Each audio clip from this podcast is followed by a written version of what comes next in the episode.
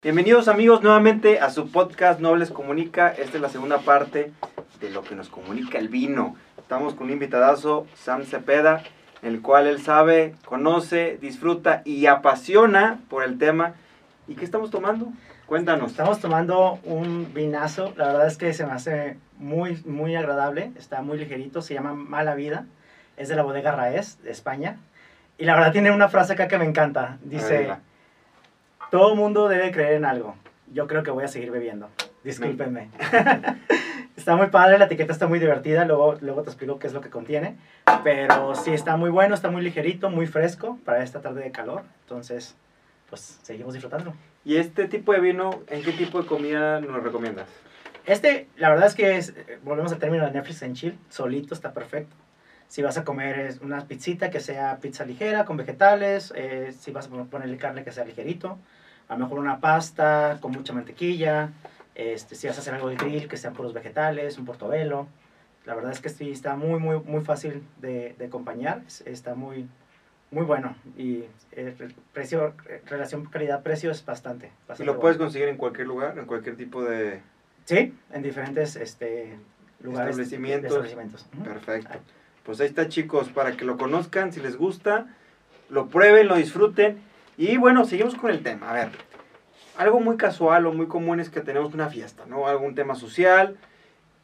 Te avisan tus amigos, tu suegra, tus primos, voy a ir. No sé qué Híjole. darles. ¿Qué les llevo? ¿Qué les, qué les, qué les sirvo? La, la pregunta del millón, Del ¿verdad? millón. Y fíjate que así justo empecé a, a tomar vino yo. Yo era el típico chavo que llegaba el mesero en, en el restaurante con, este, con temas de, de clientes y, y comidas y pues te, te llega el mesero y te sirve, ¿no? Y te dice, ah, le- eh, le gusta joven y nomás haces así la finta de que mueves tu copa, hueles y, ah, sí, está bien. Pero pues por dentro dices, hijo, que estoy tomando, ¿no? Entonces, eh, eh, así, así justo empecé a- a- a- a entrar en el mundo de vino porque pues me entró la curiosidad. Y imagínate que estás en tu casa, tienes una, una reunión de negocios o llega tus tus suegros y dices, pues ahora qué les sirvo, ¿no? Este, aquí te van unos tips súper básicos. Bueno, primero volvemos al mismo tema de maridajes, que estábamos hablando un poquito de, de hacer los ejercicios con lo que vas a, a- a- a tomar y, y a comer, ¿no? Y hacer las, las pruebas. Pero el momento que ya están todos en la mesa, eh, primero, se- yo sé que todos nos sentimos súper chavales y nos gusta hacer que nos digan jóvenes, pero la, la manera de, de servir vino es, es la siguiente.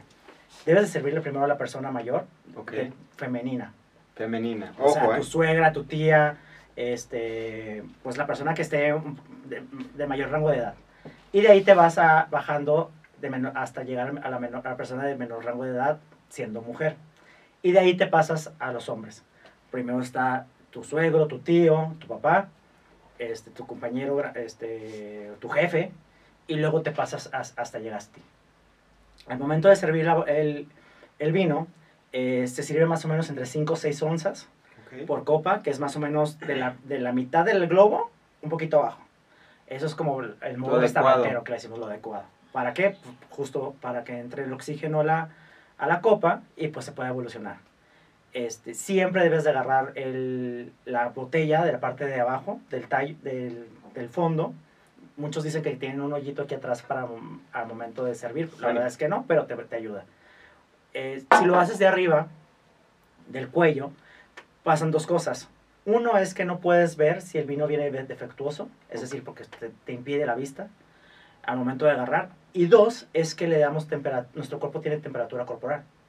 Tenemos corpora- temperatura corporal y le da, calientas el vino al momento de pasar. Y acuérdense que evoluciona el vino con temperatura. Totalmente. Entonces, esa es la manera de, de- de- de servir la cantidad y el momento de, de, pues de, de estar en la mesa. La manera de agarrar la copa es siempre como quieras, pero la- siempre del globo hacia abajo. O sea, el tallo, la base, nada de arriba. Eso sí, no. ¿Por qué? Porque justo tenemos temperatura corporal y podemos calentar nuestro vino. Ok, Y ahí puede está. evolucionar así. Entonces, chicos, no vayan a estar en el antro con su copa agarrada. Digo, al final de cuentas, tú puedes hacer lo que sea, es tu vino. es Por tu mí, vida. agarra, agarra la moed en el antro y tírala, no pasa nada. No, Pero es lo socialmente hablando cómo se debe de, de funcionar. No, y hay etiquetas, al final de cuentas, exacto. es parte de, de este tipo de podcast, de este tipo de materiales, es educar, en el buen sentido, ¿no? En el sentido de que este es un evento social y te veas bien, al final de cuentas. Entonces, ahí ya nos dimos cuenta y ya nos explicaste muy bien la parte de servir y el tipo de vino ante qué tipo de fiesta y también agarrar la copa. ¿Qué pasa a lo mejor en ese momento donde estás con dos personas que dominan mucho el tema, que son muy especializados, pero invitas a otra persona, a otro amigo que a lo mejor no es tan, tan conocedor? ¿Qué tipo de conversación a lo mejor pudiera ser buena para adentrarlo y que se siente incluido? ¿no? Luego nos ¿Te ha pasado? a- claro. ¿Te ha pasado? Bastante. Luego nos juzgan a, juzgan a los familiares como, pues como personas un poquito sangronas, ¿no? Ele- elevadas y, y este que me va a venir a enseñar. Eh, la manera es que yo cuando, yo soy de las personas que trato luego bajar un poquito la- el tema de serlo so- sofisticado, sino que un poquito bajarle al momento de comunicar, ahora sí, eh, pues para, para que sea para, para todo, todo tipo de personas. La verdad es que evidentemente, pues no todos estamos familiariza- familiarizados con el vino. Eh, yo pienso que es algo más cultural. Este, en mi casa no se consume vino, por ejemplo. Y típico en Navidad, pues ahí estoy con los tíos y todo, y que, ay, ahí viene ese sangrón. Entonces, la manera que yo los integro es, pues preguntarle qué te gusta, ¿no? Ah, pues mira, fíjate, es que yo tomo más tequila, que es aquí en Guadalajara es lo más común, ¿no? Sí. Entonces, el tequila podemos utilizarlo de analogía, ¿no? Y es un ejemplo de cómo jalar. Porque en el tequila tenemos pues las barricas, que ya comentábamos, el, también hay barrica eh, americana, bar- barrica francesa. Este, también tenemos una mención de origen. eh, aquí en, en México pues hay cinco estados que producen tequila. Entonces, es, es un poco jugar con eso porque en el vino también hay denominaciones de origen. Por ejemplo, en la parte del champán, este, es solamente una región de, con denominación de origen de Francia, que fuera de ahí no, Ya. se puede, no se puede llamar champán, se llama vino espumoso.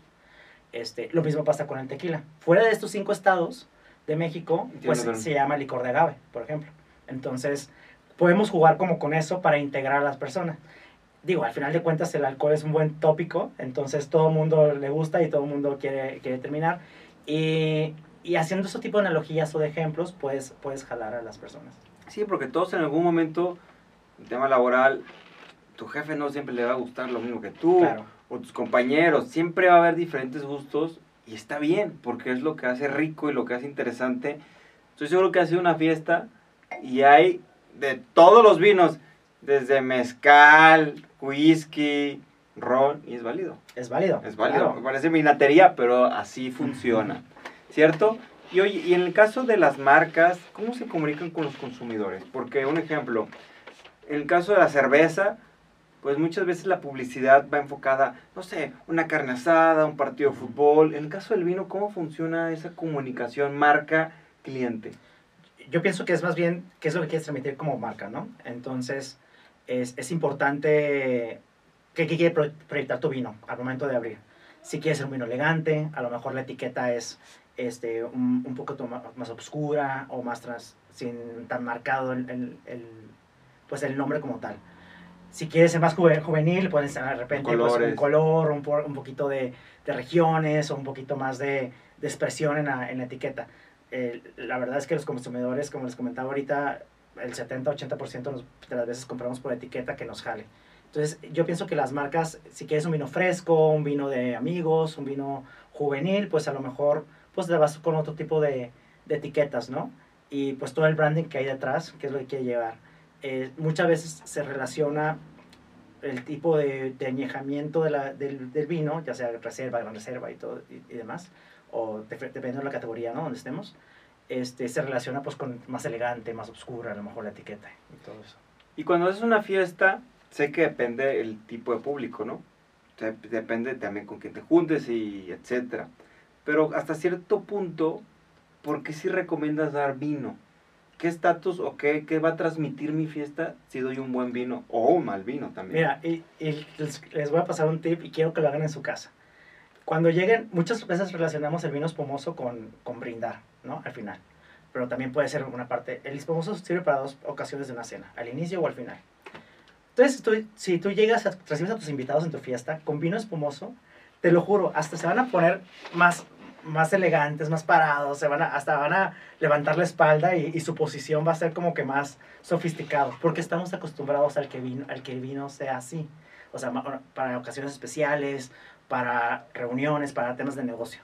A manera de que nosotros vayamos metiendo el vino como algo más de día a día, este, algo que puedas consumir pues en, en, en tu día, a lo mejor puede ser más, más relajado y más, más de amigos. Entonces, evidentemente, pues de repente terminas ah, ofreciendo pues otro tipo de, alcohol al momento de, de, servir, porque pues están acostumbrados a tomar otra cosa que no sea vino. Pero yo pienso que si nosotros empezamos a, relacionar el vino con algo más de día, de día a día, va a llegar un momento en que podamos este, tenerlo estandarizado. Sí, es como realizarlo como un commodity. Exactamente. Fíjate, es, es un tema sasazo o un punto bien interesante que ahí ya me pongo yo como a pensar y también te quiero cuestionar porque hay cuestiones o ac acciones o ese tipo de protocolos que hacen exclusivo algo. Uh -huh. Mi punto es hasta qué cierto punto, si dentro del vino le estás dando como ese estatus, exclusividad, evento social, en normalizarlo, es una, una pregunta. Uh -huh. ¿Crees que pierda prestigio o no? Pues no. Eh, yo pienso que fuera de México, o sobre todo en el viejo mundo o, o Europa, pues, estamos acostumbrados, están acostumbrados a tomarlo. Yo, he, yo he estado, tenido la oportunidad de estar allá y, y hay ocasiones hasta que está más barato el vino que el agua, ¿no? Sí. Entonces, eh, yo pienso que no es tanto que pierda ese sentir, porque hay toda una historia detrás, hay todo una, una tradición detrás que no es algo que pase de moda, no es algo que es nuevo. Este, las primeras ánforas con vino se, descubrieron hace 8000 años. Entonces, no creo que es algo que, que pase de moda como tal. Este, más bien es como pensar que nosotros, como mexicanos, que a lo mejor nos falta un poquito ese tema, este, normalizarlo un poquito más. Sí, claro. Y a bajarle dos rayitas y, y verlo pues algo diario. Y, y, en lugar de pedir una chela de, para llegar a abrir, a lo mejor te puedes pedir un vino blanco fre fresco. Sí, también que no es inalcanzable, porque hay gente que ya tiene esa, per esa percepción, sin importar nivel socioeconómico, como dice, no, es que el vino es muy caro, ¿no? Al final, pero sí me ha tocado, y tú eres de Sonora, el tema sí. del calor. Híjoles, no sé, ahí tú platícame un poquito. No sé, cuando hay calor, lo que se te antoja es una cerveza o una michelada, etc. Pero a lo mejor de qué manera jugar que el vino también se pueda tomar en, tiempos de calor. Pues mira, el, vino blanco, rosado y espumoso, yo te lo re recomiendo que lo tomes de 6 a 8 grados. Entonces es súper fresco. Muchas veces, eh, evidentemente no todos tenemos un refri en nuestra casa de vinos como para decir, ah, ya, ya son 6 grados, vámonos. Entonces es literal, de refri te sirves y vámonos. En los vinos tintos es diferente. Ahí, dependiendo el, el grosor de la uva y la intensidad y, y el añejamiento, pues es, diferente la, la temperatura. Entonces, yo pienso que si llegas a un lugar y pides un buen vino blanco, porque realmente está fresco, o sea, y es igual una cerveza, pues puede estar más o menos a la misma temperatura, este, pues puede ser muy, muy refrescante tomar un, a lo mejor un vino blanco. Sí, está bien, porque a lo mejor, como tú decías, a lo mejor llegas a un brunch, Ajá. Un bautizo, digo, los bautizos no se deben tomar, pero a lo mejor se quisieron poner nice, ¿no? Algo así. O un, un opening, open house o algo así. Un, un, buen vino. Y funciona bastante el vino espumoso. Como te comento, puede funcionar al inicio o al final. Porque así lo relacionas mucho con a manera de apertura. De, algo, que, algo que me acuerdo, Sam, que me quedó marcado cuando te conocí, estábamos platicando de la parte de la memoria de la experiencia del vino. Sí, Tú claro. contabas una historia que estabas en Ciudad de México y que te hacía recordar cuando consumías ese vino, que es un poco similar en tema de los olores o los sabores. ¿Cómo está esa, esa historia y cómo está esa trascendencia que te puede llevar un sabor de un vino a un momento? Sí, eh, pues todos tenemos memoria olfativa. Es, es muy, de repente, pues vamos, pasas por un lugar y ¡pum! te llega el flachazo de cuando estás con abuelita en el ponche, ¿no? o cuando estás ahí en, el, en pleno vallartazo con tus amigos y el vino fresco frutado.